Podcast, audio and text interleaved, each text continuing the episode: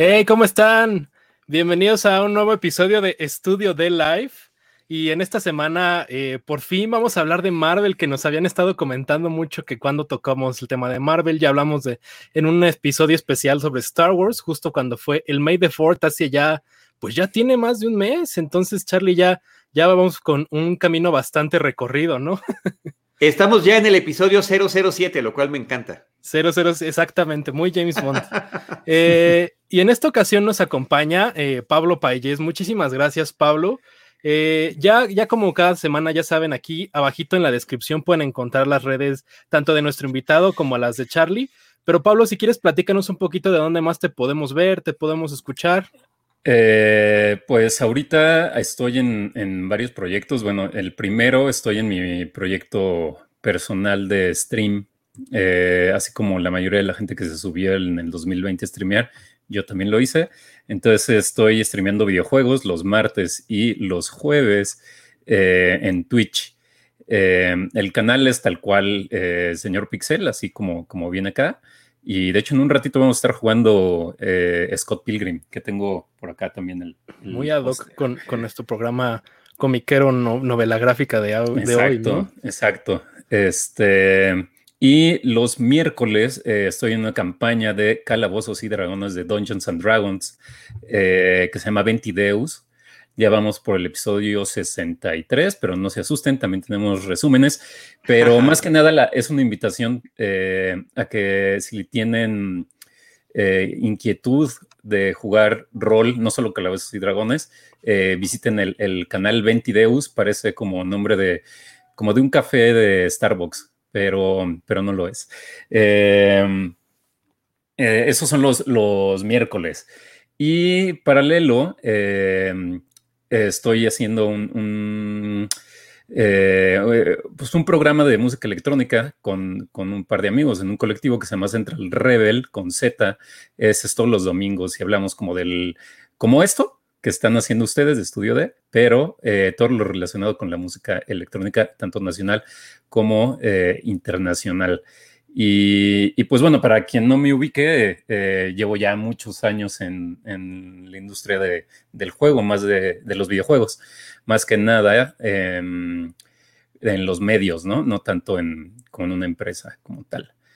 entonces yo creo que esa sería mi introducción. Bastante completa la introducción de Pablo. Eh, 22, es un proyecto increíble de Dungeons and Dragons y son estas campañas en donde también está involucrado ahí Daniel Mastreta, Aureliano Carvajal, que es un amigo de hace muchísimos años, también está involucrado en, en Ventideus. Y aquí abajito en la descripción la pueden encontrar, así como todas las redes de Pablo, incluyendo su canal de Twitch, para que vayan a ver más al ratito eh, su stream de Scott Pilgrim, que ya saben que se había desaparecido por muchos años y era una onda esta de Ubisoft y lo regresaron hace poquito. Ahí está. Ahora sí, este nadie nos los va a quitar. Sí, porque era solo digital y desapareció por las licencias y ya está de vuelta, ¿no? Con, con esta, este, pues sí, regresó con un poquito para celebrar el aniversario de la película, que ya saben que Edgar Wright estuvo ahí promocionando y viene ahí un estreno 4K. Pero tengo un, para presentar esta semana a Charlie del Río, yo me preparé porque... Muy bien. Muy bien. Porque el día de ayer, Charlie tuvo un stream especial de Indiana Jones que junto con la gente de Paramount, increíble. Ahí Mario Sekeli estuvo también, Ale Morando. Entonces, aquí abajito pueden encontrar el ah, stream especial. Muchas gracias. Qué padre. Jones. En, Yo lo envidio, envidio tu, tu sombrero. Fíjate que nunca me lo he comprado porque cuando me lo pongo no parezco lo que quisiera parecer. yo, yo estaba súper preparado para ponérmelo bien y como traigo los audífonos ya no. Claro, claro, falló, falló, falló el. Lo podemos repetir otro día. Sí, pero yo soy muy fan de Indiana Jones y, Charlie ahí estuvo ayer hablando, hablando de los 40 años porque fue el 40 aniversario de Raiders of the Lost Ark en compañía de Mario Sekeli y Ale Morando y la verdad vayan a ver ese stream cuando termine Estudio D, está aquí en la descripción. Y aparte de esto, Charlie, ¿qué, qué, ¿dónde más te podemos ver y encontrar? Perdón, lo, aterrador de ese streaming de ayer, de esa charla, fue el testimonio que Mario y yo dimos porque la vimos de niños. O sea, nosotros sí vimos esa película en el cine. en, en, las, en, los grandes cines aquí de las. Bueno, él, él ah, no, también él, él, es de Monterrey, pero la vio aquí en la Ciudad de México, nos estaba platicando ayer. Sí. Así que bueno, así es. Las décadas así de rápido están ¿En, sucediendo. Qué cine, en, ¿En qué cine te tocó verla? En el Dorado 70, que estaba, era un cine que estaba en Plaza Universidad. Plaza Universidad, eran los es verdad, es verdad. Sí, es, sí, estaba como en el centro de Plaza Universidad, además Ajá. de que estaban los multicinemas. Ajá. Pero es, Sí, no, ahí la vi, les decía ayer en el streaming que hasta me acordaba en dónde estaba yo sentado y cómo reaccionaba y, y, estaba con mi papá y todo, padrísimo, padrísimo el recuerdo y bueno, padre la oportunidad también de haberlo podido recordar, compartir con, con, la demás gente y el equipo de Paramount, así que encantados de todo eso. Y pues bueno, ya saben, Cinemanet, Cinematempo, eh, Seinfeld un episodio a la vez, eh, The Crown un episodio a la vez y próximamente este 007 una misión por cada episodio. Va a ser una pel película por película que vamos a hacer un podcast sobre eso. Órale. Ya saben que Charlie está repleto cada semana de podcasts y terminando este es su podcast dedicado a Seinfeld, un episodio por cada episodio del podcast. Sí, y, así es. Y, y, ahora yo sí tengo que presentar porque eh, justo uh, hace la semana pasada regresé a, a, mi alma mater, a, Warp Magazine, y voy a estar escribiendo nuevamente las reseñas de, de, del portal. Entonces ya empezó la semana pasada con una reseña de A Quiet Place y esta semana pueden esperar una reseña de Luca. Entonces ahí en Warp Magazine pueden leer mi reseña. Además de que terminando este programa, yo también tengo un proyecto nuevo que quiero compartirles un poquito. No, no voy a revelar el nombre porque se va a revelar el día de mañana, pero justo voy a estar hablando un poquito del arte de, de Drew Struzan, que justo uh -huh. coincide un poquito con, con toda la onda de Riders of the Lost Ark.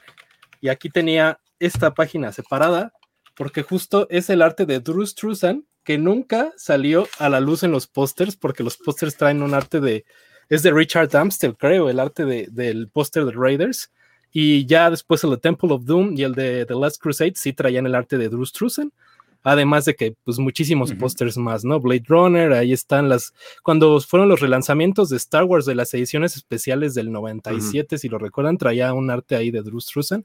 Entonces ya saben, en mis redes estoy estaré publicando sobre este nuevo proyecto y voy a hablar, a hablar de pósters en este, en este proyecto. Pero bueno, ahora sí a lo que nos truje es hora de empezar con el programa y comenzamos con esta noticia de que por fin tenemos este ya abrió hace unas semanas eh, Avengers Campus. Eh, ya lo habíamos estado platicando. Uh -huh. Eh, Charlie y yo cuando est estábamos anticipando la apertura del, del, no es un parque, es, un, es una expansión de, de, Disney California Adventure, es una tierra temática de, de, Avengers Campus.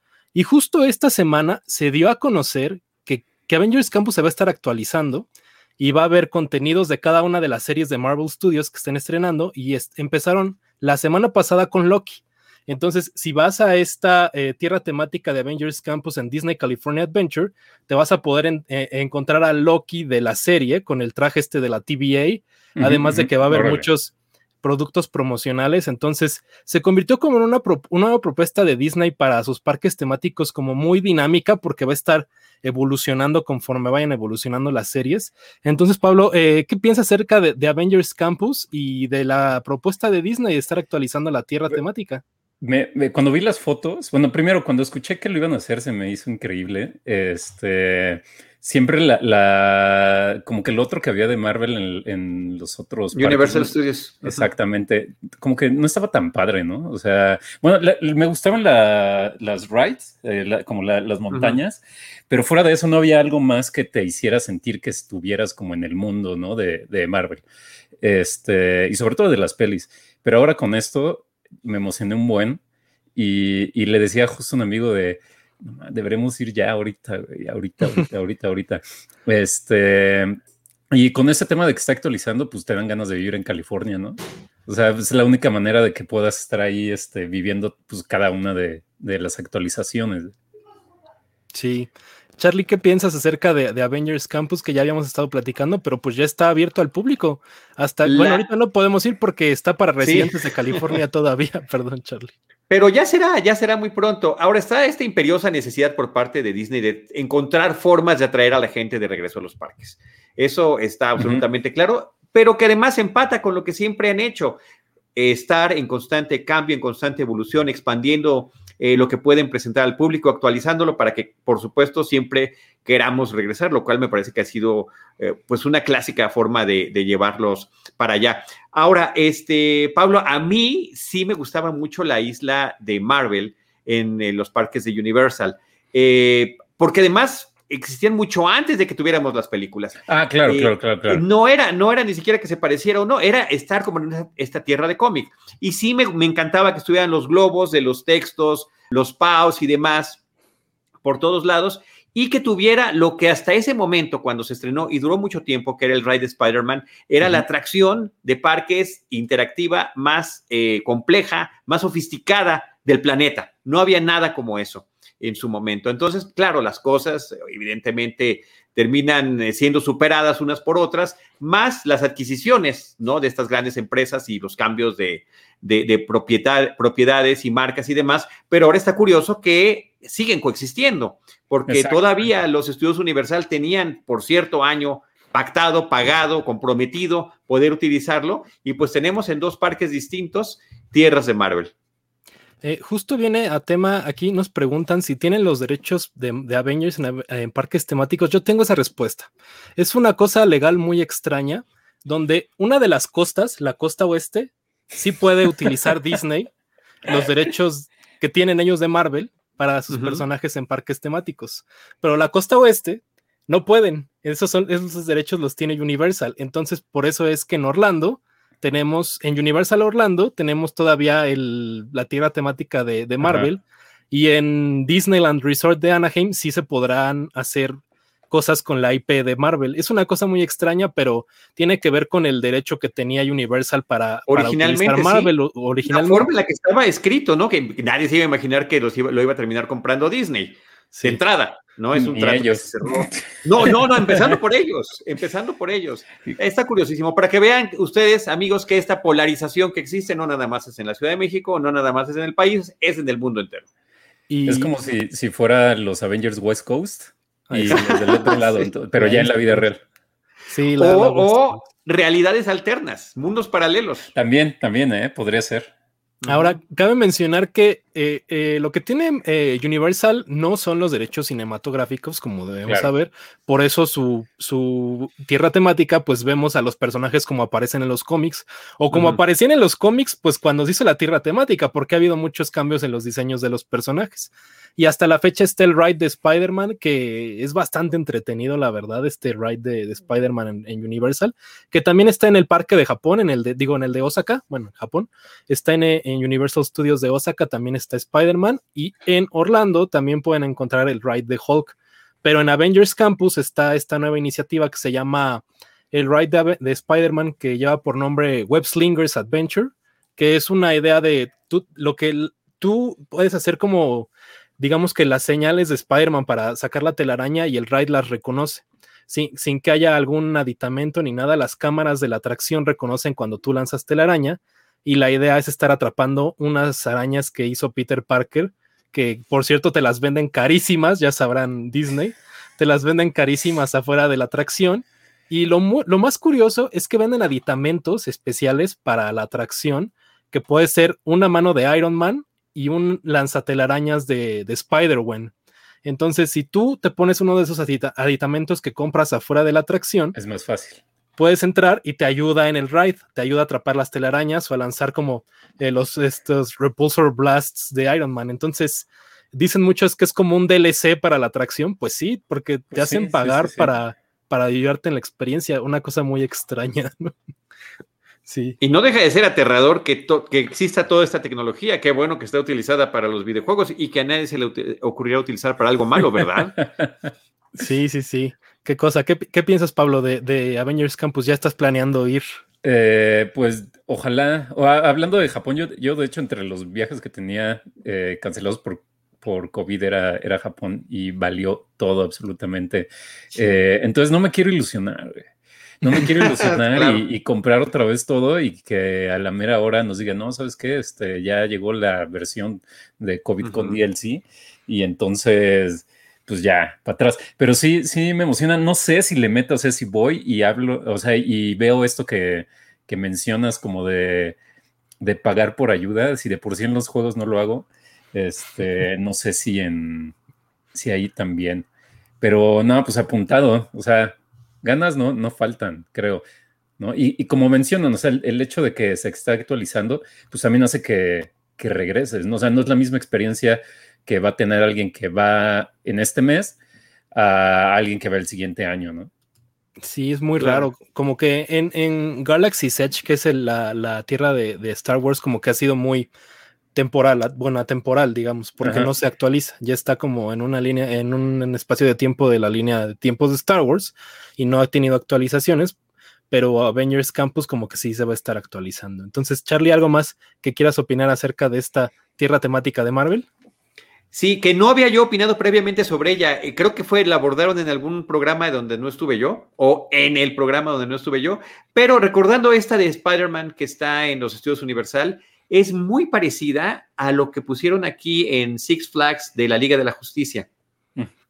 No, eh, no, no, ha sido. No. fuiste antes de la pandemia? Es que casi no voy a Six Flags, Charlie, disculpe. ¡Qué barbaridad! ¿Tú sí, Pablo, o no? Y a mí no me tocó. Fíjate que eh, cuando iba más a, Six Flags era cuando vivía muy cerca. Eh, y pues saqué el pase este anual y ahí sí. le saqué, pero todo, porque, o sea, literal podía ir todos los días de la semana. Cuando me cambié, me cambié muy al norte y mi pase así lo usé creo que una vez. Entonces ya, ya, no, ya no regresé y luego vino la, la pandemia. La última vez que fui tendrá unos, no sé, cuatro años ya. Ok, ok. O sea, a mí sí me tocó ir este, poco antes de, la, de, los cierres y ese era el que más me gustaba ir, sobre todo porque me lo recordaba. Es una atracción muy similar donde se combina eh, imágenes en tercera dimensión, tú interactúas disparando eh, con la situación que se está presentando y es un, es un viaje muy similar al de, ese, al de ese ride. Y sobre todo lo que está padrísimo es que está recreado el Salón de la Justicia como lo veíamos en Los Super Amigos y nada más faltaba la voz que dijera, y mientras tanto en el Salón de la Justicia. no, pues eh, eh, justo en ese episodio donde no estuvo Charlie, que nos acompañaron los chicos de Fast Pass Facts, eh, fuimos muy malinchistas porque casi no nadie iba a Six Flags, pero sí mucho Disneyland y mucho Walt Disney World. Entonces, me tiene años que no voy a Six Flags y la verdad estoy muy desactualizado con él. obviamente lo conocí como Reino Aventura, así que imagínense nada más. Sí, Exactamente. Con el, dragón todavía, ¿no? Por supuesto. Cornelio. Cornelio, claro. Estaba el castillo justo de Nintendo y había muchas más cosas. ese castillo, de hecho. Sí. Y creo, y creo que lo único que queda de Reino Aventura en Six Flags es en uno de los rides hay unos Cornelios eh, para los niños. O sea, son de esos que dan de feria, literalmente, están dando vueltas los animalitos. No. Es el único, la única evidencia de que ahí estuvo algo similar. No tengo ni la menor idea, pero bueno, con esto terminamos eh, nuestra noticia acerca de Avengers Campus y vamos a pasar a, ya saben, cada semana como estamos celebrando nuestros cinco años, estamos regalando un Funko Pop de Disney. Y la semana pasada regalamos este Funko Pop de Cruella, que fue muy socorrido. Y eh, tengo aquí el ganador producción, si me lo pueden poner, es Francisco Chomar, fue el ganador de la semana pasada. Felicidades Francisco por llevarte este Funko Pop de Cruella. Y ya sabes, nos pondremos en contacto contigo al terminar el programa. Yo te escribo para eh, mandarte como la información de cómo te haremos llegar el, el Funko Pop. Sí, yo me preguntaba por qué todavía lo tienes ahí.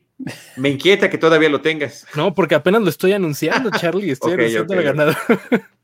y, este, y esta semana vamos a estar regalando este Funko Pop que es de Raya y el último dragón, que ya estuvimos hablando varias veces en este programa. Platicamos de Raya en el primer episodio y platicamos hace dos semanas acerca de cómo ha sido la evolución de la película. Entonces, muy fácil. Yo sé que la semana pasada teníamos más preguntas, pero estas se las decidimos dejar más fácil. Entonces, lo único que tienen que hacer para llevarse el Funko Pop de Raya y el último dragón es mandar un mail a estudiodisneyoficial.com con el asunto estudio cumple 5 onguis y la pregunta es súper fácil.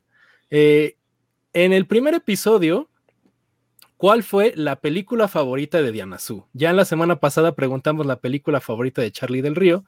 Vayan al primer episodio de Estudio de Live y con que nos digan en el mail cuál fue la, película favorita de Diana Su, más tres screens de que nos siguen en redes sociales, en Twitter, Facebook e Instagram se podrán llevar este Funko Pop. Entonces, ya saben, estudio Disney oficial arroba Gmail. El asunto es estudio cumple 5 guion onguis.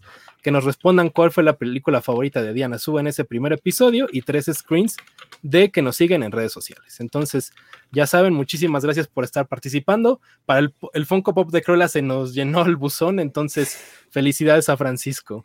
Y pues es hora de pasar ahora sí con nuestro tema principal en este episodio, que es el estreno de Loki, que es la nueva serie de Marvel Studios. Eh, estrenó la semana pasada con un horario anormal porque habíamos estado acostumbrados a que estrenaban cada viernes y ahora Loki el estreno será cada miércoles. Entonces, el primer episodio de Loki estrenó la semana pasada y mañana tenemos el segundo episodio. Y pues más que nada quiero saber su opinión acerca de Loki. Charlie, ¿quieres empezar? ¿Qué te pareció este que, primer que empiece, episodio? Que empiece, Pablo. No, dale, dale, dale, Por dale, favor, no, no, no, de ver, ninguna Pablo, manera. Pablo, aquí, Pablo. Si algo nos sobra aquí es caballerosidad, Pablo. Ok, este, a mí me encantó. O sea, eh, igual y, y- y no soy tan objetivo, pero intentar, intentaré Ujú. serlo. Eh, me gustó mucho, o sea, me gustó mucho cómo, cómo inicia, eh, cómo es de las series, digo, lo vamos a hablar más adelante, pero de, la- de las series que hemos visto ahorita en Disney Plus de, de Marvel, la que enlaza una escena eh, completa que ya habíamos visto en una, en una de las películas, ¿no? Eh, entonces eso se me hizo increíble. Em, y que además es una recreación, o sea, si, si te fijas bien, hay tomas extra incluso, ¿no? O sea, no, es como que hayan tomado así y cortado la, la- la escena y la pusieran, sino es más bien vista desde otro punto en algunas, en algunas situaciones o extendida y con otro soundtrack también, ¿no? Que, que también le hace más sentido. Entonces, de inicio me gusta cómo, cómo empieza, este, y luego la parte em, en donde pues ya Robert Tessar aquí se, y se va, eh, me recordó muchísimo, muchísimo a la primera película de Iron Man, eh, cuando él, él- él choca en el, en el desierto y, y se tiene como que reconstruir. Y creo que de, de cierta manera, eh, este Loki también le cae el 20, ¿no? De, de que tiene que empezar a, a- a levantarse. Eh, sin embargo, como ya lo, lo vimos, digo, vo- voy a suponer que la mayoría de la gente que está aquí, este, ya Supongamos vio, eso, ¿eh? que ya lo vieron, sí, sí, sí. Si, si no, Spoilers, amigos, idea. spoilers. ajá, sí, sí, sí. ¿Qué es el primer Eh, episodio? Tampoco creo que sea tan grande, ¿no? Pero bueno, dale, Pablo. Sí, no, no, no. O sea, igual vamos hablando más de, de- en, en conjunto del, del capítulo, pero me gusta mucho cómo inicia, ¿no? Eh, como que te ponen el tono, y creo que es algo que están haciendo las otras, eh, muy bien las series en general de, de- Disney o de Marvel, te ponen el tono de lo que vas a ver, ¿no? Eh, y, y te plantea. También creo que este primer capítulo, no sé qué piensen ustedes, es el que más, por obvias razones, tiene que explicar cómo va a funcionar el mundo, ¿no? Eh, es el que, como que Wanda jugaba más con el tema de qué está pasando y, romper esa pared también de, de eh, todos ir descifrando la serie o lo que está sucediendo junto a, a la gente. Este, y en, y en Capitán, eh, no será que era Winter Soldier y, y Falcon, como que también te van descifrando un poco la serie. Eh, aparte no está tan clavada, no es más política. Y en esta sí, creo que de todos es un capítulo que te tiene que explicar todo lo que va a pasar porque además va a ser muy relevante en lo que va a venir. Entonces, de inicio yo diría eso de- del capítulo, pero a mí me gustó bastante. Charlie, ¿qué piensas de Loki en este primer episodio? Ah, Bueno, eh, a mí me parece que está increíble también, estoy feliz con lo que vi. Siempre creo que es necesario, en el caso de las series, pues ver al menos una temporada completa como para tener el feel completo, pero creo que es un episodio muy prometedor con el que está arrancando. Eh, de nueva cuenta, como ha sucedido en las películas, se están eh, tomando como sustento este carisma increíble que Tom Hiddleston le da al personaje de Loki, que me parece que eso es lo que es absolutamente explotable. Lo vieron, lo descubrieron a lo largo de las películas, en las películas lo utilizaron muy bien y me parece increíble que a través de este juego temporal, que es una de las situaciones que también ha funcionado muy bien a lo largo de la saga fílmica, creen su propia historia y lo puedan sacar de esta, de esta manera del, resto del universo. Y como decía Pablo, ubicando un momento en específico muy claro, muy, muy específico de, la historia de los personajes que ya habíamos visto en dos versiones distintas. O sea, es decir, Pablo, no es la primera vez que lo vemos desde distintas perspectivas, ese mismo momento, sino que ya estamos viendo una tercera, por decirlo de alguna forma y saber exactamente a dónde se iba Loki después de que toma el tercer acto. Eso me parece que está padrísimo. Y la otra parte, que también se comentó mucho, inclusive mucho antes de que el episodio inclusive estrenara, eh, y de la cantidad enorme de guiños y de easter eggs y, conexiones con todo el universo fílmico y también eh, literario de los, de los propios cómics impresos, el estilo que tienen para contar la historia, el, el look, este espacio burocrático, analógico, retro, semiatemporal, eh, totalmente en el estilo de Brasil de Terry Gilliam, esta fantástica película de ciencia ficción, disponible, amigos, en Prime Video.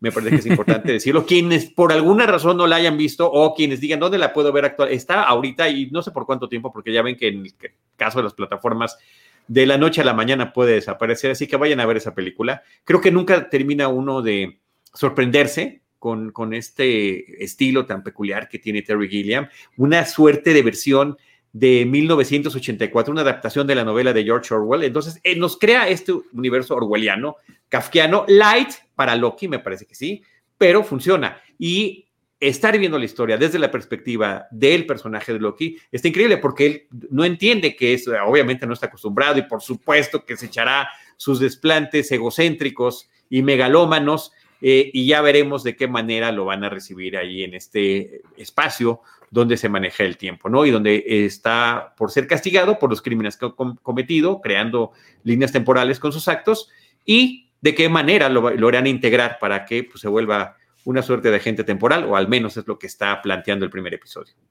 Sí, digo, para poner en contexto rápido, Loki eh, es después de los eventos de Avengers Endgame, donde vemos que Loki se roba el Tesseract cuando los Avengers viajan al pasado, ya saben, para recuperar las Infinity Stones y enfrentarse a Thanos en Avengers Endgame. Entonces, Loki abre como esta nueva línea temporal que tiene que ser arreglada por los agentes de la TVA, y de ahí es de donde surge la serie, porque pues si bien Loki digo, spoiler, Avengers Endgame ya tiene dos años que salió, muere en la película, eh, muere en Infinity War, entonces vemos esta nueva versión de Loki, que eh, la serie promete que no solo será la única versión de Loki que estaremos viendo, ahí en los trailers aparece como esta onda del President Loki, tenemos más cosillas ahí, y yo estoy totalmente de acuerdo con Charlie que tiene toda la, la vibra de Brasil de Terry Gilliam, pero yo por lo que he visto en los trailers me recuerda mucho a lo mejor, recuerdan ustedes Quantum Leap, esta serie noventera en donde eh, eh, eh, tomaban como los cuerpos de diferentes personas y era un viaje muy parecido. Además, inicia, bueno, no inicia, vemos esta, esta referencia de D.B. Cooper, que es uno de los casos que a mí mm. siempre me ha encantado de la, de los mitos urbanos, leyendas urbanas, que no es urbana porque sucedió y nunca se ha sabido qué pasó con D.B. Cooper. Entonces aparece en este primer episodio, eh, nos explican que Loki es el D.B. Cooper real que, está ahí eh, entrometido. Y yo también quiero eh, retomar lo que mencionaba Charlie acerca del, del retro. Es como esta onda retrofuturista de los setentas que a mí me recuerda siempre mucho a lo que veíamos en 2001, Odisea del Espacio de Stanley Kubrick, que era una visión de cómo sería el futuro en esa época. Entonces se recupera mucho esta estética de los 70s y está aquí en Loki presente. Además hay unas secuencias animadas que, son increíbles y tenemos al personaje de Miss Minutes, que tiene la voz de Tara Strong, que para quien no lo sepa, pues ha dado la voz a cientos de personajes como lo es Harley Quinn o Burbuja en Las Chicas Superpoderosas. Entonces, esa, esa línea que tiene Loki y esa estética que combina, como lo mencionamos, Brasil de Terry Gilliam con esta onda eh, futurista, retrofuturista de, de los setentas, pues a mí me encantó. O sea, es, eh, me encanta esto. Y justo lo que mencionaba Pablo es que obviamente como es el primer episodio, te pone en contexto de lo que vamos a ver. Trata de, de regresar a lo que habíamos visto en las otras películas de Marvel para que la gente sepa de dónde viene y a dónde vamos. Y obviamente toda la mitología que se va a presentar. Entonces yo creo que es un gran episodio, un gran primer episodio. Y pues como ya lo venía acostumbrando Marvel desde WandaVision, como que están tratando de darle giro a la fórmula de Marvel Studios, porque si bien WandaVision combinaba, ya sabemos, las series de televisión eh, como Bewitch o Mi Bella Genio, y de repente pasamos a Malcolm in the Middle, ahora con Loki trata de tomar una línea totalmente distinta y yo creo que brinca mucho de lo que está acostumbrado el, el MCU o Marvel Studios en el cine. No sé qué pienses, Pablo. Eh, sí, nada más quisiera retomar algo de la parte estética. Justo yo decía, uff, me recuerdo, decía un buen, y, estaba bien, bien hypeado, ¿no? Con esa idea, y de repente el, escritor, eh, Michael Waldron, que, es el mismo de Doctor Strange, dijo, me encanta em, eh, toda la, toda la mm, estética de Kubrick en sus películas, pero los aparatos, los aparatos y las palancas están inspirados en los Teletubbies. Y cuando dijo eso fue así como de, ¿what?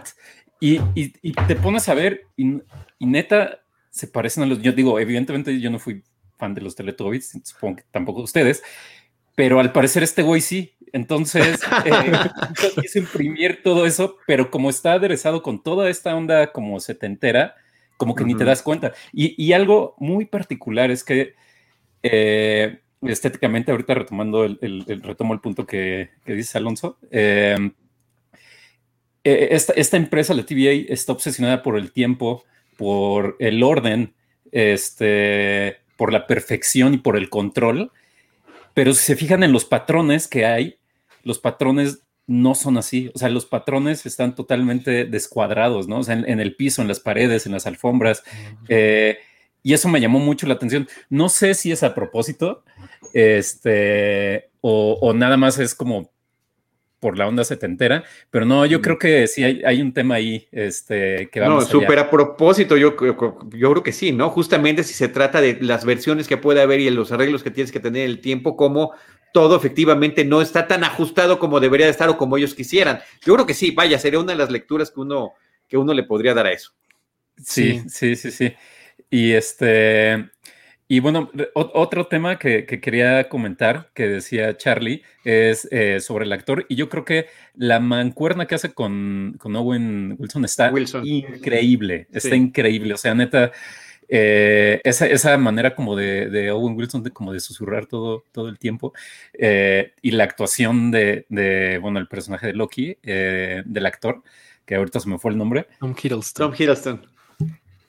Uf, eso hace la serie y es algo que Marvel está haciendo muy bien, ¿no? Como esa mancuerna, eh, como esa química que hay entre, entre los personajes. Y aquí yo creo que, que, destaca todavía más porque son dos actores que no habían trabajado dentro del universo, ¿no? en las otras dos series sí, y como que ya tenemos un referente de cómo interactuaban entre ellos, ¿no? Y, y aquí en el primer capítulo te lo dejan como, como claro de, de esa química. Y eso me, gustó bastante, así bastante. Sí, yo quisiera hacer un apunte sobre eso, Alonso, Pablo. Eh, también, eh, digo, siempre ha funcionado en el cine y en la televisión los opuestos que, se, que tienen que trabajar juntos. Pero efectivamente, Owen Wilson, con esta personalidad que arrastra de su propia eh, ser real hacia los personajes que hace, que es relajado, es cool, nada lo perturba, el mundo puede desaparecer en algún momento, sí, claro, pero ahorita lo vemos, o sea, no, no hay. Y efectivamente, hablando bajito, relajado, y mientras tanto, Tom Hiddleston, ¿no? Que está, insisto, con esta megalomanía, gritando, apropiándose de las circunstancias, claro, un súper opuestos que funcionan increíblemente bien, ¿no? Y además que termina aterrizándolo. Debo decir, te calmas, ¿no? Sobre todo esta escena que me parece genial, donde se ponen las cintas o las películas donde puede ver su vida y hacia dónde van las cosas, ¿no? Y, la interpretación de Hiddleston, ¿eh? En el momento en el que se da cuenta de, las cosas que van a suceder, wow. Es, este, esa actuación es estremecedor, sí, sí, como para repetirlo. Porque además empieza el, capítulo con este Loki con, de ese año, ¿no? O sea, que no le han pasado esas cosas, entonces el, su personaje y su personalidad sigue siendo así. Y al final notas ese cambio. Eh, ya habrá debate si es el mismo Loki o no, y ya esa parte, y entonces igual porque se vuelve bueno, porque por ahí escuchaba también este, quejas de no, es que se vuelve bueno bien rápido y no sé qué. este, pero yo creo que el capítulo te lo explica bien, y además, de alguna manera, eh, Mobius, que es el personaje de Owen Wilson, sabe que él eh, tiene algo, casi cualquier versión de Loki tiene algo que, que es, bondadoso, ¿no? No, no, es tal, no es malo al 100%. Entonces yo creo que por eso puede dar ese, ese cambio y la actuación está increíble. Sí, además de que esa, esa, variación de personalidad la vimos a lo largo de las películas. Si bien este Loki que estamos viendo no lo ha vivido, es el tipo de situación a la que se enfrentaría, ¿no? Cosa que ya vimos, ya vimos su arco, pues, a lo largo de, las, de, las, de las últimas películas. Alonso, perdón. Veía ahorita en las imágenes esta secuencia donde le preguntan a Loki que si es robot, ¿no les recordó a ustedes mucho a Blade Runner y la prueba que se les hace a los, a los este, replicants? La, la Void, Camp, sí, por supuesto. Bueno, es que también es la estética. Hace ratito que es desde los 70 es como el retrofuturo que se imaginaban en los 80 los cineastas. Por una parte, eh, Ridley Scott con Blade Runner y por otra parte, Brasil con de Terry Gilliam. Es ese estilo de que tenemos que, ¿cómo serían las cosas en el futuro? Pues tenemos que reciclar todo lo que tenemos. Tenemos que reciclarlo y así es como funcionarían las cosas. Y la otra eh, referencia estética a Blade Runner, pues es cuando ven la ciudad finalmente, ¿no? Cuando se asoman, que todo eso viene de Metrópolis, ¿no? Pero estéticamente, eh, cómo fue reelaborado por eh, Blade Runner, hecho todavía con maquetas, y ahora pues ya digitalmente como que ya todo es más fácil, ¿no? Pero esa parte estética, insisto, y este, esta onda burocrática, kafkiana, orwellesca, orwelliana me encanta. Sí, yo estoy totalmente de acuerdo. Que eh, lo, de, lo del robot está, está bien padre, me gusta un buen, bueno, la parte donde le preguntan, el tema de, que le dice, eres 100%, le dice algo así como, tendremos que saber si eres 100% orgánico, una cosa así, ¿no? Porque supongo que si hay un tema con, con personajes como eh, Vision, ¿no? Este, o Nebula, ¿no? O sea, eh, más bien están buscando, no creo que ellos tuvieran problema de pasar. Eh, quizá alguien 100% sintético, sí tendría ahí un, un, issue de entrar, no sé, me gustó como, como esa duda que incluso también tiene él cuando dice, pues es que cómo, eh, ¿cómo podría saber que es como de Blade Runner? Pero... Pues, ah, totalmente, sí. No, no, no, o sea, este... Y luego el tema del aura, ¿no? Que le toman este, esta como Polaroid. Eh, que es su aura, que también es un tema importante dentro de, del universo de los cómics, eh, porque es la forma de identificar a qué universo eh, perteneces, ¿no? Sí, totalmente de acuerdo. Justo todos esos guiños y todas esas influencias que se sienten muy presentes en Loki eh, hacen que sea un producto muy auténtico de Marvel. Y yo creo que me gusta mucho la línea que están tomando, si bien Falcon and the Winter Soldier, pues agarraba un poquito más la fórmula, pero estas apuestas como de tratar de darnos algo totalmente distinto en lo que se sentiría como un one shot de los cómics, así totalmente algo distinto, me, gusta muchísimo. Y sí, estoy totalmente de acuerdo con usted, la actuación de Tom Hiddleston, porque recordemos que es el Loki que estaba después de Avengers, de la Avengers de 2000. 12 es 2012 Avengers, ¿no? Entonces, no es el mismo personaje que nosotros conocimos con el paso de los años. Todavía falta ese desarrollo de cómo eh, pues ve la muerte de su madre, se acerca más a Thor. Entonces, eh, me gusta mucho que sí se siente que sea Loki eh, predominante, que es un, un, que tiene estas aspiraciones de grandeza, e incluso se lo dicen en la serie que solo está destinado a hacer sufrir y es parte de su, de sus características, ¿no? Entonces, eh, es increíble cómo, cómo, la línea de los personajes de Marvel siempre es consistente y se siente como debe de estar, ¿no? Porque a veces vemos tantas películas en el universo que tú pensarías que el Capitán América después de cinco películas perdería la esencia de The First Avenger, pero siempre se recupera y se va desarrollando, y eso es algo que ha hecho muy bien Kevin Feige con todos los personajes y el universo de Marvel, ¿no? Entonces, yo estoy totalmente de acuerdo. No sé qué vaya a pasar en el segundo episodio de Loki. Charlie, tú viste el segundo episodio porque sé que se lo proyectaron a prensa, ¿no? Sí, no, no, no. Era para quienes tenían eh, o conferencia de prensa o, entrevista con Tom Hiddleston. Entonces, estamos totalmente eh, iguales en lo que no, sabemos qué vaya a suceder. Empatados ahí hay un, ya saben, en las secuencias iniciales vemos este vitral como de un demonio. Obviamente la gente pensó nuevamente en Mephisto después del Mephisto Gate de WandaVision, pero yo creo que no va por ahí la serie. No, ya, dijeron, ya dijeron. Lo, dicen al final. No lo voy a decir porque ese sí es el, ese es el final del episodio, ¿no? Entonces, eh, ¿qué esperan del siguiente episodio de Loki, Pablo? Eh, no sé, o sea, ver, me gustaría que, que este Loki todavía tuviera algún em, eh, como una escena de traición leve, ¿no? O sea, eh, que no haya pasado al, lado bueno tan rápido. Em, eso me gustaría. Y me encantaría, yo creo que no sé si en este episodio, pero en, la serie en general, eh, ver a, Lady Loki. Este, y me encantaría que fuera él. No lo creo, o sea, se me hace imposible casi, pero que él interpretara a una mujer estaría así de, uff, ya, así, corono, pero no creo, no creo. Simplemente sabe, eh? yo creo que tus sueños se pueden convertir en realidad. yo creo que lo que hay que esperar es lo que nos pasó con este episodio, sorprendernos. Cuando una serie o una película logra eso, me parece que es lo más increíble. Y, no tanto que estemos investigando qué va a pasar, yo quiero saber, no, vamos a verla y efectivamente eh, tener esa experiencia de sorpresa eh, de, enfrentarnos ante algo insólito o decir, ah, no, esto ya es reciclado, pero creo que lo han hecho bien en ese sentido. No, ahorita este, Alonso planeó que hablemos también del resto de las series, pero este, creo que lo han, lo han conseguido ese propósito. Sí, bueno, si, si, si, hubieran, eh, si estuvieron atentos de los castings de la serie, ya más o menos se sabe por dónde va a agarrar la serie, o sea, qué, qué, qué Lokis se van a reflejar. No lo quiero decir porque seguramente es un spoiler. Pero, Yo me tapo los oídos, ¿eh? no quiero. Pero los, castings, ya más o menos te dan una idea de, de, lo que va a agarrar la serie y qué personajes vamos a ver. No lo voy a decir, pero pues métanse ahí a MDB y si se quieren ahí dar el spoiler.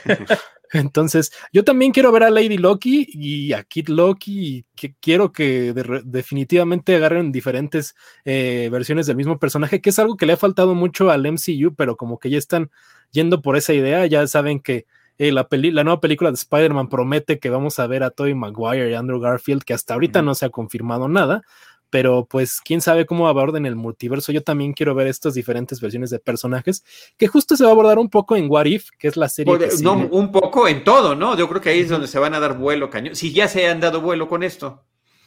Sí, sí, totalmente. Entonces, eh, la deconstruida la propuesta de Lady Loki por Tom Hiddleston podría pasar. Yo creo que Tom Hiddleston es un gran actor y lo podría lograr, ¿no? No sé qué piensas, Charlie. Sí, no, yo digo que sí, por supuesto que sí lo logra. Y, la tecnología digital también puede estar de su lado, ¿no? La combinación de maquillaje y tecnología digital, sin problema. Además, no tiene, no tiene rasgos tan masculinos, ¿no? O sea, no es este, no sé, como Thor. Exacto, sí. Que se vería. Eh, podríamos decir, es es más bonito que guapo. Sí, exactamente, exactamente. Y lo del multiverso, pues está increíble. O sea, creo que eh, también algo al, apostar por el mismo escritor que va a ser lo de Wanda, pues es darle, darle seguimiento, ¿no? Y te lo explican un poquito en esa animación que, mencionaste. ¿no? Cómo, cómo, se va abriendo. Y me gusta también el uso de eh, en esa animación de las frases eh, multiverso y locura. Eh, en esa parte de la animación, ¿no? Entonces, como, mm. como, ah, miren, ahí está. Porque también no sabemos qué va a pasar después del último, de la escena post créditos de, de Wanda, ¿no? Exacto. Además, en, esa escena también eh, meten más términos como el Nexus, que en los cómics es este Nexus Bing, que es omnipresente en todos los universos. Entonces, Exactamente. introducen más términos que están en, los cómics y que obviamente se están adaptando para, para contar lo del multiverso. Charlie, perdón, ¿me ibas a decir algo? Sí, es que ahorita que mencionabas que te recordaba Quantum Leap, yo no sé si alguna vez conocieron la serie Sliders. A mí también me, la recordó y estos viajaban en, universos paralelos, ¿no? En cada viaje que hacía. Así como en el túnel del tiempo no sabían a dónde iban a caer, bueno, en Sliders no sabían a qué tipo de realidad alterna eh, caerían y pues sí, son esos portales que también estamos viendo del estilo que están utilizando acá, mucho más, en este caso literalmente, no rectangulares, cuadrados, pues, o sea, con, con esta seriedad y la forma en la que quieren tener todo en completo orden. Eh, creo que hasta eso es eh, simbólico de ese tratamiento que tienen.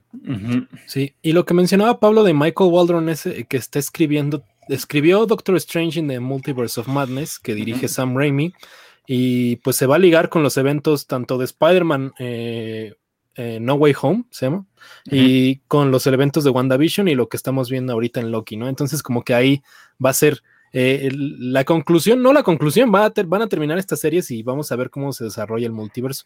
Quiero mencionar que la showrunner es Kate Herron, que estuve viendo algunas entrevistas y mencionaba todas estas influencias del retrofuturismo y de dónde mm. venía la estética también de la serie y obviamente las actuaciones y cómo hubo una línea muy ligada para que se tocaran temas que se habían presentado en WandaVision y que veremos en Doctor Strange regresando a lo mismo. Entonces, ¿quieren agregar algo más, Pablo? Mm, pues no, nada más que, que, le den dos vueltas al primer capítulo, porque hay muchas cosas que se te escapan, eh, sobre todo por la emoción del primero, ¿no? sí, denle, denle, otra vuelta porque tiene ahí eh, pequeños guiños súper, súper padres. Charlie. Pequeños y numerosísimos, o sea, no los termina uno de pescar, la verdad que es impresionante. Pues yo nada más repetir lo que dije cuando empezó toda esta onda de las películas de Marvel, ¿no? Yo decía que era una propuesta demasiado ambiciosa. Eh, cuando veíamos las primeras cuatro o cinco películas, dije, pues todas son disparejas, no sé cómo les vaya a ir para unirlas.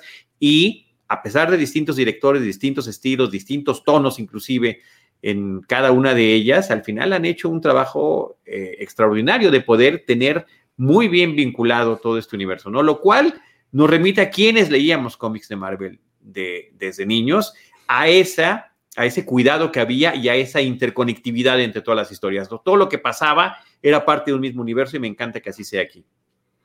Preguntan aquí si WandaVision iba a suceder antes de Multiverse of Madness. Lo que pasó fue que como nos llegó el COVID hubo unos cambios. Originalmente iba a ser Black Widow, la primera película. Seguía Shang-Chi y ya luego seguía Wanda. Entonces, eh, yo creo que no hubo tantos cambios, sino que siento que la línea iba a terminar en algo que catapultar en Doctor Strange. Y con Loki, pues hasta ahora creo que iba en tiempos. Creo que era la serie que tenía que estrenar en este. En este era la, justo eres la más, este como menos desfasada, ¿no? De, de, todos. Además que en, Wanda eh, tuvieron muchísimas broncas ahí con el tema de, de COVID, que incluso eh, terminaron de, filmar cosas casi casi dos semanas antes del último capítulo. Se quedaron sin un, un, Iba a tener dos capítulos más y ya no lo pudieron hacer. Entonces, pues sí les pegó, ¿no? Sí, justo. Y pues bueno, eh, como mencionaba Charlie hace rato, más que hablar de Loki, queremos hacer como un breve recap y como dar nuestras opiniones acerca de lo que ha sido las series de, Marvel Studios en Disney Plus. Y obviamente la primera fue WandaVision, que vimos a principios de este año, que fue un boom total y un exitazo para, para Disney, pero que justo estaba leyendo que, que Loki tuvo mejor rating, según Disney, en Disney Plus que todas las series originales que han estrenado, incluida Mandalorian y Falcon the Winter Soldier, Loki la superó a todas. Entonces, pues ahí está el dato.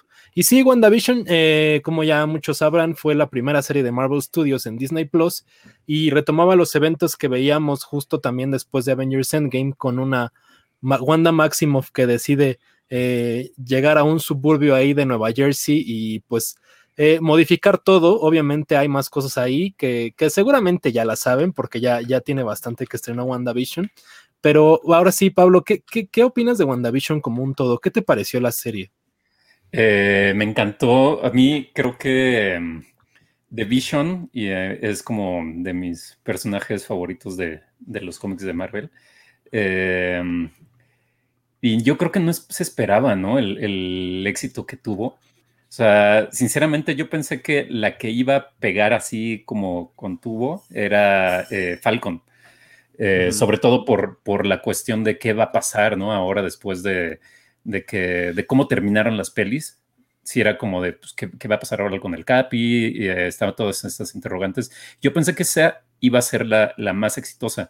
Y esta era, creo que para muchos, o, para mí al menos, como, como había una pequeña duda, ¿no?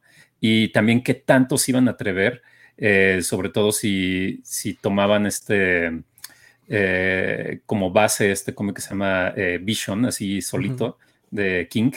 Entonces, que es que toca temas como más maduros, ¿no?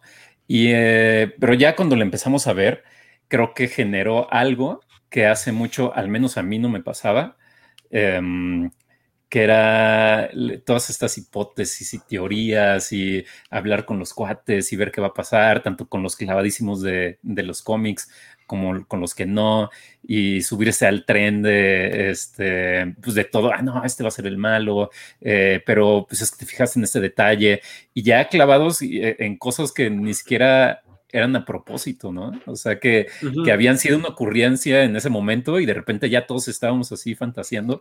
Hace mucho no me pasaba eso y creo que em, lo disfruté bastante, ¿no? Que yo creo que desde, puta, me voy a ir muy atrás, desde Heroes, yo creo que no estaba yo así. Eh, podrías decir Game of Thrones, pero, pero para los que leyeron los libros, pues había muchas cosas que, no eran una sorpresa, ¿no? Este, Entonces, no sé, esa es como mi, opinión del principio. Y en general la serie se me hizo muy, muy buena. Em, es súper meta. Em, como, o sea, desde la, cómo abordan el tema de, cada capítulo, es como una serie o una época eh, de la televisión. Em, y eso como que al, público, digamos, como de la vida real, como que nos, nos llega bien cabrón. Eh, también a ellos hay una razón de por qué eso sucede en el mundo de Wanda, ¿no? Entonces se me hace súper redonda el tema también de cómo está eh, lidiando con la pérdida, que creo que es algo que vemos en las tres series, pero de diferente manera. Em, también se me hace súper padre. Em, quizá lo único que a mí me quedó a deber un poquito son esas partes en donde al principio de la serie se muestra el mundo real, como que esa producción se me hace medio chafona, también los combates ahí que se avientan, eh, se me hizo como Agent of Shield, pero, pero más chafón, no sé. Em, eso es mi único detalle, ¿no? Y pues cositas de producción, pero que también se deben evidentemente a, todo el tema de la pandemia. Charlie, ¿qué piensas de WandaVision? Yo nada más quiero agregar de lo que decía Pablo. A mí me recordó mucho a Lost. Yo estaba igual con Lost cuando salía y estaban todas estas teorías. Entonces, cuando veíamos WandaVision, me recordaba mucho a Lost, así de hacer teorías sobre la más mínima cosa, ¿no? Pero, Charlie, ¿qué piensas tú de WandaVision? Eh, creo que tienen razón, me gustan las dos eh, referencias que dan ambos. Heroes, me imagino, Pablo, que te refieres a la temporada 1 exclusivamente, porque realmente qué, qué tragedia que ese súper proyectazo, súper proyecto y súper propuesta se diluyera eh, en, una, en un mal seguimiento. Y lo mismo termina pasando con Lost. No, superó la, las dos temporadas o tres que más o menos estaban bien, pero llega un momento que ya no sabían qué hacer. Creo que la gran diferencia positiva y favorable en, WandaVision es que sabían en cómo comenzaba y sabían en qué terminaba, independientemente de lo que como público pudiéramos estar especulando, creyendo, tratar de adivinar y demás. Creo que eso es eh, lo que le da mayor consistencia. Y creo que es interesante que en estas, eh, voy a poner entre comillas, series que nos está presentando eh, Disney Plus, nos está presentando más bien miniseries y yo estoy fascinado con ese concepto porque te presenta proyectos mucho más redondos. Eh, claro, el éxito puede hacer que cualquier cosa se pueda convertir de miniserie a serie, por eso eh, son tan cuidadosos con el nombre, pero nos han presentado tanto Falcon como WandaVision, no sé, vamos a ver qué pasa con Loki, historias que están contenidas, que tienen un principio, un desarrollo y un final, y eso me parece que es extraordinario. Y este súper homenaje que están haciendo a diferentes décadas de la televisión, yo que crecí pegado a tres o cuatro centímetros de la tele, con muchas este, limitaciones de programación comparado con lo que tenemos hoy en día, me parece fabuloso y que además llame la atención para que nuevas generaciones o viejas generaciones quieran revisitar o otras quieran conocer este tipo de programas en los que está basado. Me parece también que fue una propuesta exageradamente arriesgada porque eh, es tan extraño lo que está pasando que no te lo, no te lo explican y dices, ¿por qué pasa esto? Te puede alinear, te puede alejar y finalmente terminó siendo todo lo contrario que les funcionó bien, un imán para que estuviéramos allí pegados, eh, viendo cómo hacían estos referentes y de qué manera este, funcionaban. Un tanto simplista a la hora de que terminan explicando el por qué. Eh, digo, está padre, pero sí, como fue, ah, es por esto. Pero al final de cuentas, pues era la idea, ¿no? Posiblemente por lo mismo que estaban mencionando, de eh, se tuvieron que acelerar muchas cosas, posiblemente los episodios y demás. Pero al final de cuentas, creo que fue una gran experiencia y eh, un, eh, grandes ideas que están teniendo para hacer de, personajes que no necesariamente fueron los protagónicos en, además algunos este, patiños de otras series, a mí también eh, películas, a mí me parece que eso está bien padre y que terminan funcionando muy bien. Sí, justo yo quería mencionar, hablaba un poquito Pablo acerca del cómic de The Vision, que justo se adapta un poco porque vemos en, el cómic a Vision en una, en un, bueno, ahí como en suburbia, en los suburbios y con una familia. Entonces se adapta mucho a esto y también lo vemos este, combinado con algunas otras propuestas que ha hecho Marvel Comics en su gigantesca historia, ¿no? Pero sobre todo darle valor a, Wanda y a Vision, que eran personajes que no se habían desarrollado del todo bien en las películas. A mí eso fue lo primero que me encantó. Entonces, presentarnos esta idea de estar eh, retomando las series eh, de antaño y, llegar hasta Modern Family, que se supone que es el último homenaje, también es una super apuesta que hizo Disney con una propiedad de Marvel que tiene un fanbase que no está acostumbrado a ese tipo de cosas. O sea, si bien veíamos... Eh, eh, a lo mejor en las películas de Capitán América se convierten como en thrillers políticos y Guardians of the Galaxy eh, eh, incorpora muchas más cosas distintas, pero la línea es muy parecida, ¿no? Entonces, de repente tratar de homenajear a las series, eh, romper la cuarta pared, introducir tantas cosas, pues yo creo que fue una jugada muy, muy arriesgada de Marvel, Que, que, pues se le fue en contra porque mucha gente no pasó de los primeros dos episodios de WandaVision. Claro, claro. Entonces, ya en el tercero era cuando te ponía más el contexto y si recuerdan veíamos todo lo que estaba pasando afuera y eh, regresaba el personaje de Kat, Dennings y veíamos a la gente Wu. Entonces, eh, una, una, gran apuesta de Marvel a mi parecer y a mí obviamente estoy totalmente de acuerdo con ustedes. A mí me encantó desde el primer episodio. Yo incluso quería que se siguieran con el formato de sitcom porque ya lo rompieron en algunos episodios. Entonces, que lo jugaran también en los primeros dos eh, fue increíble, ¿no? Y, y sí, eh, pues sí teníamos estas expectativas y cada, cada una de las cositas que pasaban en los episodios se convertían en uno de estos misterios que yo, regresando a lo que decía como Lost, que, que era el humo, que, la escotilla y lo que mencionábamos de Heroes también con ahí con Save the Cheerleader, Save the World, sí, sí, sí, y con Hiro, era Hiro Nakamura, ¿no? El personaje entonces, justo e, eso me remontó mucho a las series 2000 eras, bueno, de los 2010 más o menos, ¿no? Que, tenían, que eran cuando empezaba toda esta línea de, de, lo que presentaban las series actuales, que ahorita ya tenemos una eh, eh, gigantesca producción de contenidos en donde ya no, no mucho vemos tantas diferencias como se veían en esos años y por eso las series se volvían tan exitosas, ¿no? Pero justo eso, yo cada episodio que terminaba me metía a ver eh, qué análisis de varias páginas en Estados Unidos de cuáles eran las referencias, qué cómics habían introducido, que si Sparky, que si Agatha Harkness. Entonces fue una gran experiencia WandaVision. A mí, en lo personal, no me gustó el final. Sí tiene mucho de este formato que menciona Pablo, que me remonta a Agents of Shield con estas peleas que, pues se nota que no es el budget de una película de Marvel, ¿no? No son los millones. Se notaba mucho eso y sentía que había tanta expectativa con el final que mucha gente salió desilusionada, incluyéndome a mí. Esperaba como algo así súper espectacular. Eh, ya saben que se introduce el personaje de Van Peters, que es una, pues es un guiño obvio al personaje de Quicksilver de las películas de X-Men de, eh. Century Fox, ¿no? Y al final, pues termina. A mí me explotó la cabeza en ese momento, ¿eh? O sea, muy gratamente además. Y termina como en un.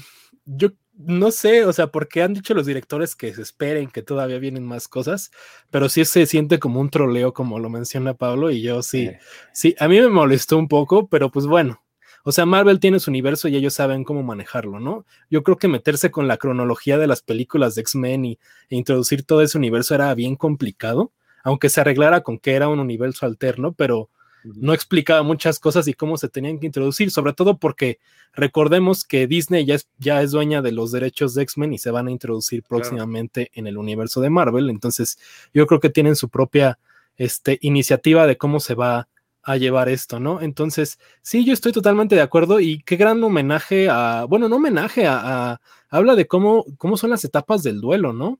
Como mencionaban, entonces Wanda se vuelve un personaje así súper básico y para retratar cómo, cómo se llevan estas etapas. Y, lo hace también Marvel, que definitivamente te sientes ligado a los personajes, o sea, te duele cuando vemos lo que pasa con Vision, cuando Wanda presenta a sus hijos, toda la historia que vemos eh, eh, es bastante llegadora y yo creo que se convertirá y ha sido uno de los proyectos más únicos de Marvel Studios, porque si bien ahorita estamos ya hablando de Loki, pero las redes en ese momento estaban repletas de WandaVision, no podías entrar. Yo tenía que ver el episodio en la madrugada, cuando estrenaba. Aparte, con horario eran más dos horas. Ajá, exactamente. Estrenaban a las dos de la mañana, porque si no, yo me metía a Twitter y ya estaba el spoiler ahí. Entonces, como que Loki todavía la libré en el primer episodio, ya me aguanté para entrar a Twitter y verlo en la mañana, pero en WandaVision era una cosa que era un, evento, como lo fue Mandalorian, porque de Mandalorian también era lo mismo. en la madrugada ya estaba Boba Fett, ya estaba todo ahí, ¿no? Entonces. No, en vez de desvelarte, la, es desconectarte un poquito de las redes, lo ves y ya después regresas al mundo virtual de, tus redes sociales, porque está muy difícil este, tratar de evitar eso, es la única manera. Que, retomando un poco lo que decíamos de Heroes y todas estas series, este, como de antes, qué distinto era, ¿no? O sea, qué distinto era, eh, por ejemplo, en Lost o incluso en películas como Cloverfield, toda esta onda de que te tenías que meter a una página en especial y entonces de ahí había también una página fake de noticias donde había avistamientos, porque obviamente era otra época en donde no había una reseña de un niño de 16 años que te decía todas las cosas que había, ¿no? O sea, era, un poco más eh, buscarle, em, no, era lo mismo, ¿no? Entonces pasa eso, o sea, pasa eso de que, eh, pues nada, ¿no? O sea, yo Mandalorian, por ejemplo, yo vi la primera temporada eh, hasta que acabó, o sea, ya hasta después. Entonces, lo que tuve que hacer es bloquear la lista de palabras en Twitter, que es algo que, les recomiendo mucho. y entonces ya no me salen cosas, ¿no? Ya no me salen cosas y también por ahí en, Google y pues ya te, te pones como caballo. Este, que también es bonito, es bonito llegar y sorprenderte, ¿no? Eso, es lo, eso es lo mejor de todo.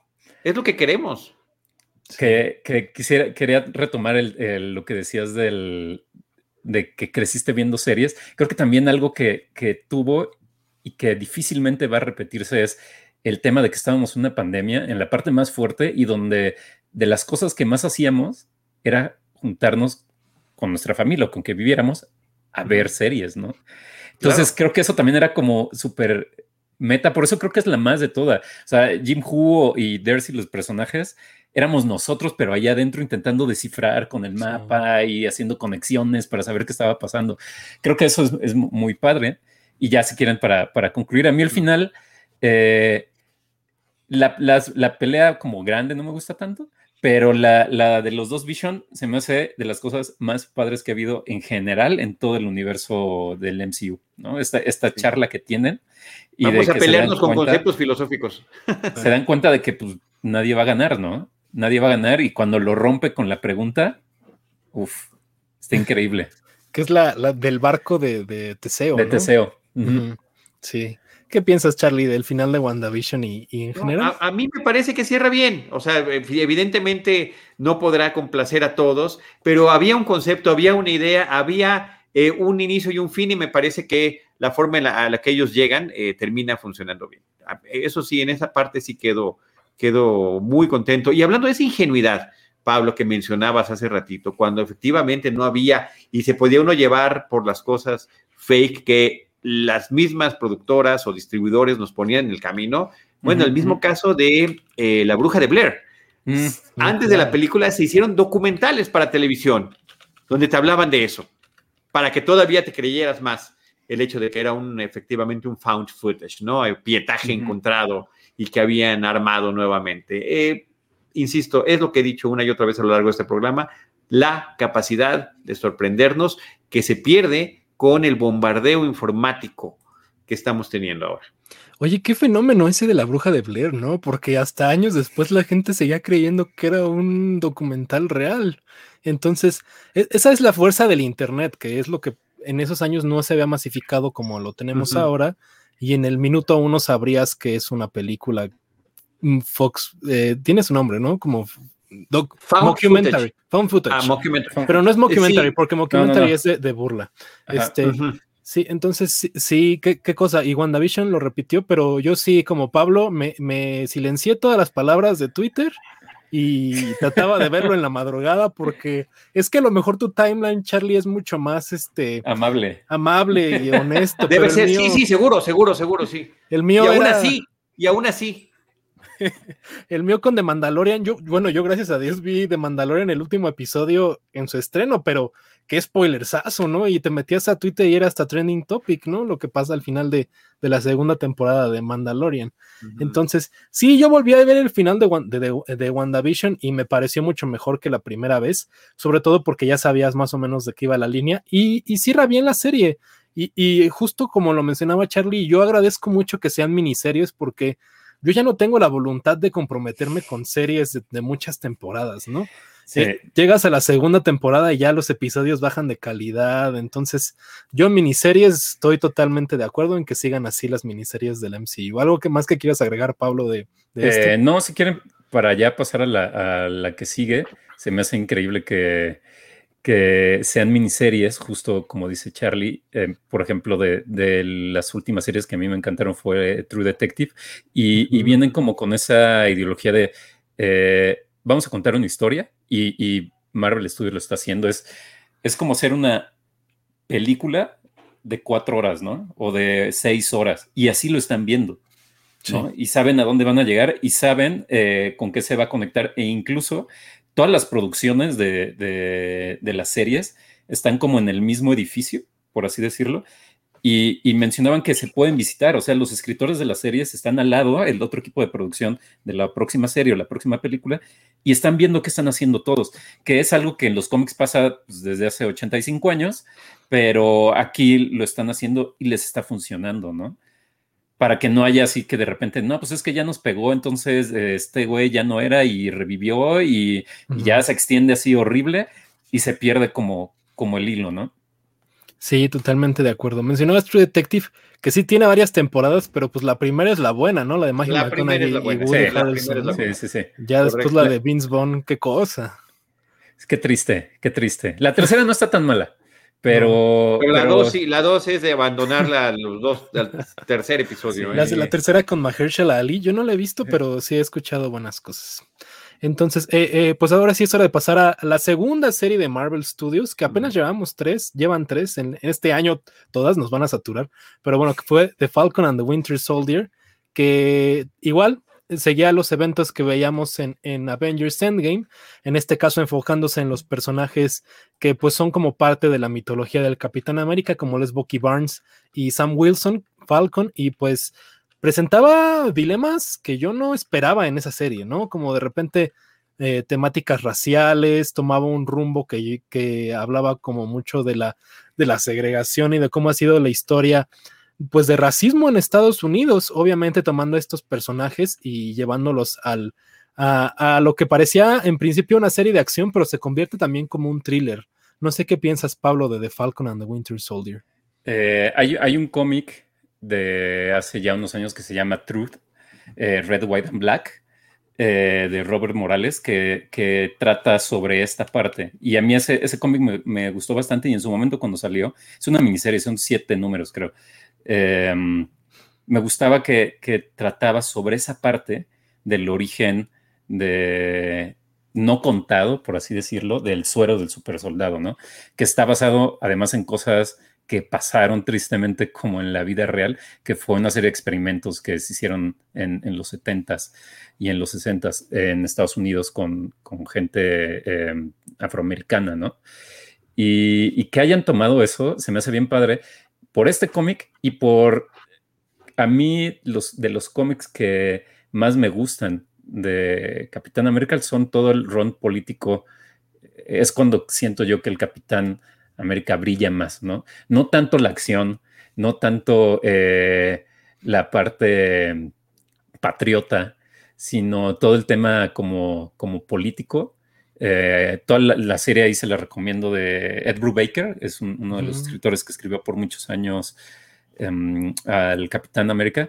Es lo que más me gusta. Entonces, cuando la empecé a ver, dije, es esto, de aquí soy.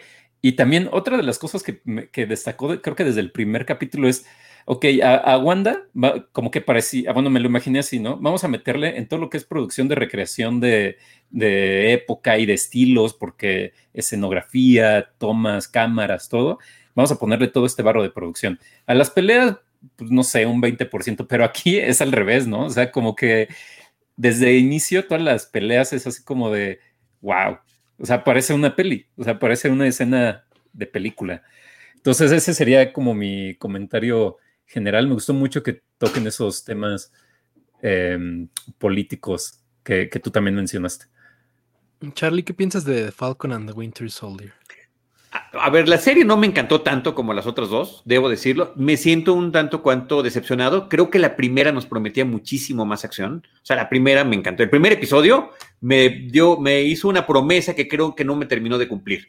O sea, yo veía ahí guiños a 007, a todo un tipo de estilo de cine y de acción del, propio universo de Marvel que, eh, no continuó. Y después em, sentí porque nunca lo vi venir, no, no lo entendí así desde el principio, pues que lo que querían era darnos el paso de estafeta del Capitán América, eh, tal y como lo había concebido el Capitán América en la última película, en Endgame. Eh, y que, bueno, nos contaron una película de seis horas en este caso. Sin embargo, dicho esto, también a mí me parece que está padrísimo que hayan metido toda esta situación social, política, económica, de, eh, de, sectarismo, de migración, me parece que también es muy bueno. No terminan de explicarlo muy bien, eh, los propósitos de este grupo pseudo o no terrorista que ahí se maneja en la serie, me parece que no queda del todo claro, pero ah, me parece que los grandes temas ahí están. Y bueno, recientemente se hizo un comentario que en el discurso este final que hace eh, eh, el nuevo Capitán América o Falcon, eh, incluía ¿no? lo de, que, de Make America Great Again y que al final de cuentas pues, lo tuvieron que, quitar porque era demasiado cercano a la realidad. Creo que con todo lo demás ya está demasiado cercano a la realidad de, de, esta situación que tenemos globalmente, sí, pero muy en especial en Estados Unidos. Sí, yo estoy de acuerdo con ambos. al final creo que no, no me encantó The Falcon and the Winter Soldier pero es una serie bastante buena. Lo que pasó es que creo, creo que los episodios no eran tan cautivantes y te atrapaban al grado de lo que tenía WandaVision, ¿no? Porque si bien terminaban en estos cliffhangers, no se sentía igual de descubrir el misterio de lo que estaba viviendo Wanda. Entonces eso nos ni, ni la premura de ir a ver el de esperar el próximo episodio rápido. Exactamente. Entonces, algo más que fue un error para mí es que estrenaron a la par, o sea, terminó WandaVision, hubo una semana eh, de descanso y llegó The Falcon and the Winter Soldier. Entonces, algo que le ayuda a Marvel, pues es estar espaciado porque la gente se hypea mucho más con lo que viene y con lo que va a estrenar. Y a lo mejor ese fue el resultado, pero también yo estuve leyendo eh, los resultados que tuvo Disney Plus y tuvieron bastante audiencia en Estados Unidos, creo que incluso sobrepasando WandaVision. A lo mejor nosotros lo tenemos desde una perspectiva en nuestra echo chamber de lo que vimos en redes sociales, pero a lo mejor en Estados Unidos fue un fenómeno mucho más grande. Entonces, pues les pega más todo lo que está, todo lo que está contando. Claro, pero vaya que, es sorprendente la temática racial que, toma la serie y ver a personajes como John Walker, que es el US Agent, pues súper bienvenido, ¿no? Ahí está, mencionan aquí en los comentarios de Madame Hydra, que es Julia Louis Dreyfus, perdón, eh, eh, es, es introducirse más en la mitología del Capitán América y regresar a lo que era su base, que es el suelo del super soldado, obviamente. Mm. Además, ahí está la, la, eh, vamos a ver a Patriot, yo creo, porque aparece ahí el personaje y ya se vienen más cosas en, el MCU. Entonces, es como hacer un setup de lo que viene, pero tratando de poner en contexto eh, y sobre todo a la sociedad actual. Y, y, lo que mencionaba Charlie acerca de que no se entienden bien los motivos y lo que está pasando con este grupo terrorista, lo que pasaba es que la serie se regrabó porque la, temática, la trama original era, eh, hablaba de un virus, de que los, de, que los terroristas tenían un virus y había alguna cuestión de un virus y pues no se quisieron vacunas, ¿eh? Ups, ups. el, capítulo donde mencionan, ah, es que son unas vacunas, es así, o sea, sí era una escena real de que iban por unas vacunas, entonces, pues, imagínate. Sí, no, entonces, le tocó, le tocó a Marvel eh, tener que modificar la película como, como aquella vez modificaban Spider-Man de Sam Raimi que tenía a las Torres Gemelas, son cosas pues muy temporales, ¿no? Entonces... O el primer episodio de 24, ¿eh? De 24. Claro. Igual, igual. Entonces le tocó modificarla y fue por eso que a lo mejor yo creo que la trama de, de este grupo terrorista que es liderado por Carly Morgenthau, pues como que no tenía mucho sentido, porque a mí también me parecía eso, como que las motivaciones de repente se diluían y cuando estábamos en estos episodios en donde ellos ya estaban en Europa y veíamos más del suero del super soldado, como que a mí se me perdió un poco de, de, de la razón principal de, de, lo que estaba buscando el grupo, ¿no? Y, y, igual creo que me faltó punch en el último episodio, pero pues vemos ahí a Falcon transformándose en el nuevo héroe de Marvel, que es bastante bienvenido. Y con el discurso que menciona Charlie, que, que yo no sabía que mencionaba lo de Make America Great Again, pero sí tiene un discurso que hasta se siente directo al espectador, ¿no? Como de, a lo mejor a mucha gente le va a incomodar que yo sea el nuevo Capitán América, pero pues ni modo, aquí estoy y así es como se mueve la sociedad. Entonces, eh, bastante bien eh, Falcon and the Winter Soldier, sobre todo con estas temáticas. Y mencionaba ahí eh, Pablo a, Ed Brubaker que justo tenía ahí una problemática con Marvel, porque creo que él tiene muchos de los aspectos de Winter Soldier son de Ed Brubaker y, y, él pedía más, más créditos, regalías, entonces no sé en qué ha terminado eso, como que leía algunos comentarios por ahí que justo me vinieron a la mente ahorita que me lo enseñaba Pablo. Y sale, ¿eh? sale en, la peli de Winter Soldier, él es uno de, los doctores que, que, lo intenta detener a, Winter Soldier. Al Winter Soldier. Sí, sí, sí. Quizá eh, lo mismo me decía un amigo, o sea, que él no esperaba nada de Wanda y le terminó gustando mucho y que al revés esperaba mucho de Falcon y no le gustó tanto. Quizá si hubieran salido al revés sería distinto porque no tendríamos ese como como es atrás de, ah, deberías generarme lo mismo. Pero al mismo tiempo yo, o sea, creo que es, es como mucho en los cómics, ¿no? Eh, hay, gente que no soporta y que no le gustan los cómics del Capitán América en general. O sea, no importa si sea acción, no importa si sea eh, thriller político, no le gustan. ¿no? Y hay gente que le encantan eh, los de One Division o Vision Solo, como The Vision que mencionamos hace rato. Entonces, creo que, creo que es válido también si, si no te gusta, porque está padre que haya para cada, para cada público, ¿no? Que es algo que también pasa. O sea, no tenemos por qué leer todos los cómics tampoco tenemos por qué ver o que nos gusten todas las series, ¿no? Eh, creo que también se vale. Y en esta, quizá para cierto público, sí le, sí le despertó también ese, el, mensaje y todo este, este camino, que también creo que era necesario porque tenía que de cierta manera validar a, Falcon como el nuevo capitán, ¿no? Y también la serie creo que habla un poco de eso, empieza como a cumplir ahora sí como los, em, como un checklist, ¿no? De qué tiene que cumplir un Capitán América, ¿no? Y cierra con una, eh, algo que hace Capitán América muy bien, es dar discursos, si lo pueden ver en las tres pelis, y cierra con eso, ¿no? O sea, cierra justamente haciendo eso, ya salvó al niño, ya hizo que un malo se volviera bueno, entonces creo que eso está bien.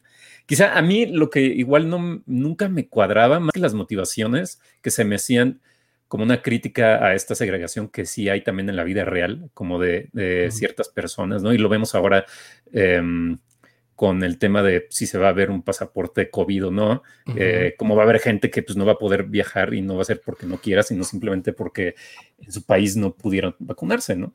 Este, mientras otros países tienen muchísimas más vacunas. Eh, creo que es algo que vamos a ver también y, pues, va a estar bien gacho. Eh, pero lo que no me he terminado de cuadrar, no sé qué sientan ustedes, es como que de repente cuando llegaban los personajes a escena, como que estaba bien random. O sea, era así de que, ah, voy, caminando y de repente ya llegaba el otro personaje así súper random y ya se ponían a hablar, ¿no? O estamos en Europa, en Italia, en medio de la nada y de repente llegaban igual caminando, bajando por unas escaleras. Como que esas cosas estaban bien raras, como de continuidad o, algo ahí. Yo no lo noté mucho, tú, Charlie. Un poco sí. Eh, ¿Sabes qué me dio la impresión como de Smallville cuando están ahí? Cualquiera entra y abre la puerta de, la mansión de Luthor y entra, ¿no? O sea, cualquiera puede llegar, el que quieras. ¿no? Sí, sí. Este, esa es, sí, sí, por supuesto que sí. Y me, me recordaba series de televisión clásicas episódicas, ¿no? Donde lo que pasaba un episodio era independiente, independiente de todo lo demás. Eh, pero sí quiero retomar algo que estaban platicando hace ratito, que sí me parece que es muy interesante cómo lo han tratado en, las películas de Marvel en torno al Capitán América, cómo tratar de despojarlo de esta parte patriotera que eh, así surge como un elemento de propaganda y que la misma película te cuenta la historia, si es propaganda, pasó esto, pero se convirtió en esto. Me parece que en la película funciona muy bien. Eh, que lo siguen manejando, se convierte en un, thriller político hacia las siguientes películas ya con todo el elemento de The Winter Soldier, pero esa, ese origen del capitán, que es tal cual, literal, se creó como propaganda bélica, eh, es muy del estilo de Flags of Our Fathers, esta película de Clint Eastwood, que también nos cuenta cómo estos hombres que levantaron la bandera, pues terminaron convirtiéndose y sirviendo, eh, haciendo tours como los hacía el Capitán América. O sea, están estas conexiones con, con, las, con situaciones que han sido reales. Y la otra, es tan fuerte lo que está acusando la serie en torno a el racismo, que tuvieron que hacer seis horas de programa para justificar al Capitán América eh, Falcon, ¿no? al Capitán América Negro, finalmente. O sea, eh, de ese tamaño. Al final de cuentas, ese fue el propósito. ¿Qué vamos a hacer? El medio damos vuelta y que entra otro y, pa, es esto. Claro, lo hacen muy bien, pero hasta eso costó trabajo.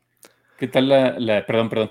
no, no, no, no, iba a mencionar que, que tan, se tenía que justificar que cuando estaba la serie eh, al aire, yo veía comentarios de, perdón, pero mucha gente en Estados Unidos que, que, alababa a John Walker, al US Agent, que era el antagonista, claro, y que lo veían como un verdadero héroe, y ahí estaba. Entonces, ahí está el comentario social más que presente, ¿no, Pablo? Ah, ¿Y qué tal el hate que recibió el propio actor Russell, o sea, White Russell, de, por haber interpretado ese personaje?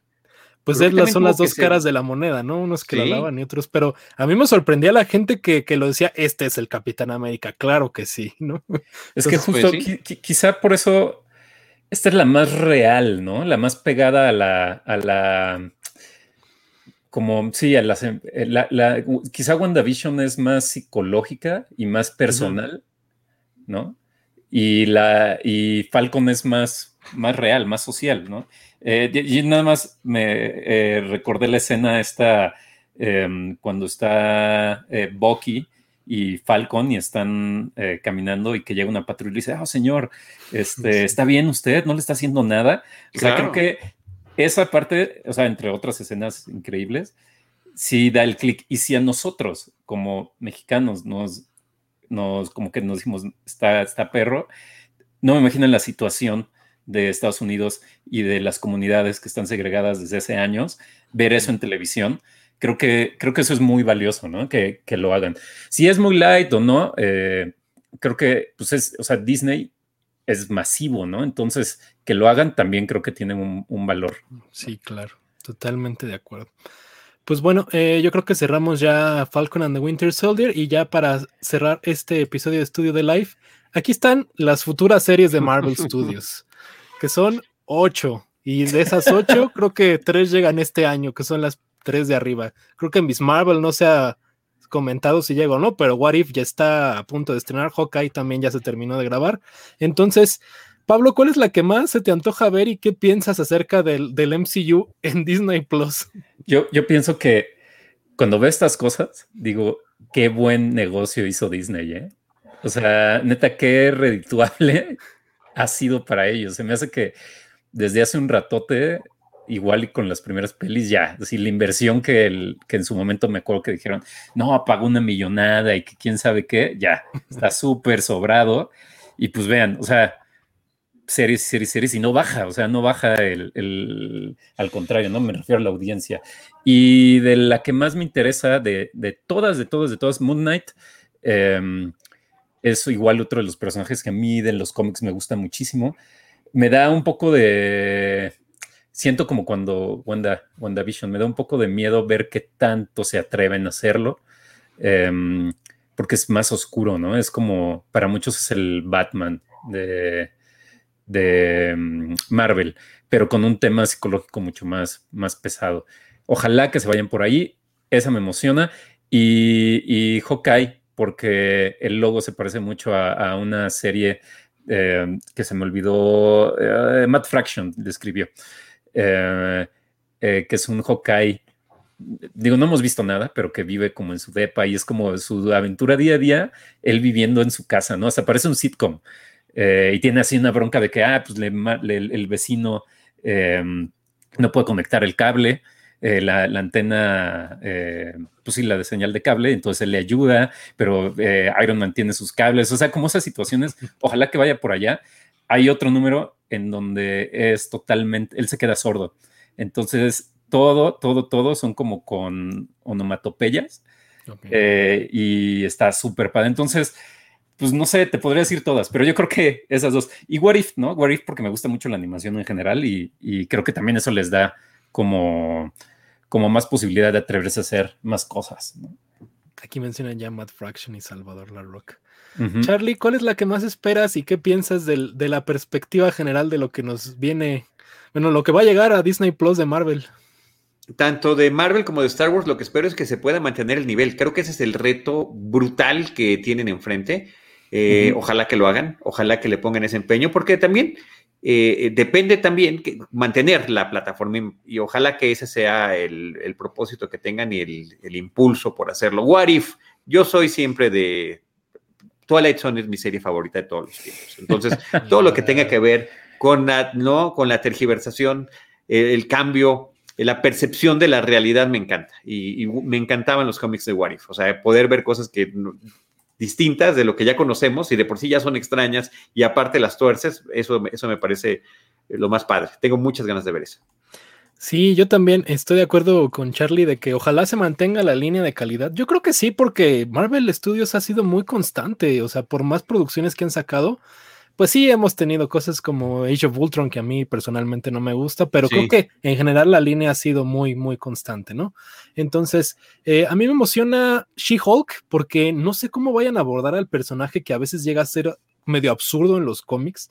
Entonces, y además eh, ya habían anunciado que van a presentar casos que involucran a superhumanos. Me gustaría ver de regreso a Daredevil, que hay, hay rumores que Charlie Cox vuelve al personaje, que es un gran Daredevil en la, en la serie de Netflix. Y el Punisher también, ¿eh? La forma en la que Punisher, el Punisher me parece increíble, cómo los vincularon, está increíble. Sí, justamente. Y Secret Invasion me da curiosidad cómo lo van a abordar, porque fue para mí cuando estrenó Secret Invasion el arco en los cómics, fue increíble y ver esta eh, onda de que los Skrulls están tomando la identidad de varios personajes clave y están infiltrados en política, sociedad y todo. Entonces creo que puede ser algo bastante masivo y siento que, que va a dar la línea para lo que va a planear Marvel Studios, porque va a ser como un, un final de lo que, como un final de arco digamos, porque si ya vimos a los Skrulls que aparecen en Captain Marvel, siento que ahí va a ser como, como lo veíamos en, Infinity War, estos mini eventos que terminan como varias cosas del MCU, siento que Secret Invasion va a estar así. Y, pues sí, yo creo que para finalizar esas son las series que, que más espero. Aquí mencionan también que Secret Invasion por los Skrulls y se haga una saga interesante como en los cómics, totalmente de acuerdo. Además de que tiene un cast muy muy, este, pues de primer nivel, porque ya se confirmó que está ahí esta, ay, se me fue el nombre de la Calici. Bueno, está Samuel L. Jackson, también está involucrada, Emilia Clark está involucrada, Olivia Colman, entonces bastante bien, ¿no? Y pues yo creo que ya cerramos el programa. De primera. Oye, una última recomendación, no sé dónde la vayan a encontrar, pero justo la escena que estaba mencionando Pablo me arrancó a una película del principios de los noventas, que se llamaba Grand Canyon, eh, escrita y dirigida por Lawrence Kazan con Danny Glover y Kevin Klein, que justamente trataba de este encuentro de un hombre negro y un hombre blanco. El, negro eh, lo ayuda porque su coche se descompuso en un barrio terrible donde estaban a punto de asaltarlo o matarlo. El otro es el que viene con la grúa para llevárselo y para agradecerle le ayuda a su familia a que se mude a un mejor barrio de donde estaba él. Pero como un jovencito, un adolescente negro en un barrio blanco no puede empatar porque el muchacho se sale a correr y ¿qué pasa? Lo detiene una patrulla. ¿Por qué va un, un jovencito negro corriendo en este bar? No, una gran película, ¿eh? ¿eh? de verdad que de esas que desafortunadamente quedan olvidadas, pero donde nos demuestra que el cine y la televisión han estado haciendo estos apuntes de manera constante y que no, no es eh, tristemente no es algo nuevo lo que, lo que sigue sucediendo y que se sigue replicando en, series y películas. Lawrence Kazan, que tuvo la idea original de Rock One, ¿no? Se supone que él fue el del concepto. Eh, Pablo, ahora sí, para terminar. Eh, nada, quería como retomar rapidísimo lo de las series. creo que todas las series que está haciendo Disney y Marvel ahorita son como esa especie de tie-ins en los cómics, ¿no? Que, que te cuentan más a profundidad cosas y que vemos en un gran evento eh, que van a ser las películas. La única que me llama la atención en ese sentido es Secret Invasion, porque para mí daría para ser un gran evento y no tanto una, una miniserie, ¿no? Eh, y pues nada, pues nos vemos eh, pronto y a ver qué tal está lo que viene, ¿no? Creo que hay Marvel de aquí hasta que mis nietos nazcan. Y ojalá que mantengan el, nivel, el nivel. Y estas eran solo las series, películas hay otras 100 más. Sí, sí, sí. Pero bueno, muchísimas gracias a Charlie del Río por acompañarnos nuevamente. Gracias, Charlie a Pablo Payés que nos acompañó en esta ocasión. Muchas gracias, Pablo. Ya saben que Pablo va a tener un streaming de Scott Pilgrim a las 9, ¿verdad, Pablo? En tu eh, a las 9 en el canal de, Twitch ahí. Eh, hasta voy a hacer un boxing porque está cerrado. Ah. Eh, tiene portada reversible y todo. Pero bueno, allá a las 9 en el canal de Twitch los espero para jugar un ratón. Y pueden ver más al rato a Charlie hablando de Seinfeld en Cine Premier, ¿verdad, Charlie? A las 9.30. A las nueve y media. Entonces, pues ya saben, aquí terminando hay muchas opciones, ojalá eh, vean las dos, ¿no? Y pues muchísimas gracias a la gente que nos acompañó en este episodio. Estuvo aquí Ernesto Alba, Mariana Quintana, eh, Aketa Bundes, Daniel Ignacio Reyes y a todos los que estuvieron comentando, Luis J. Dark Jiménez, Mariana Quintana, muchas gracias y nos vemos en el próximo estudio de live. Hasta luego.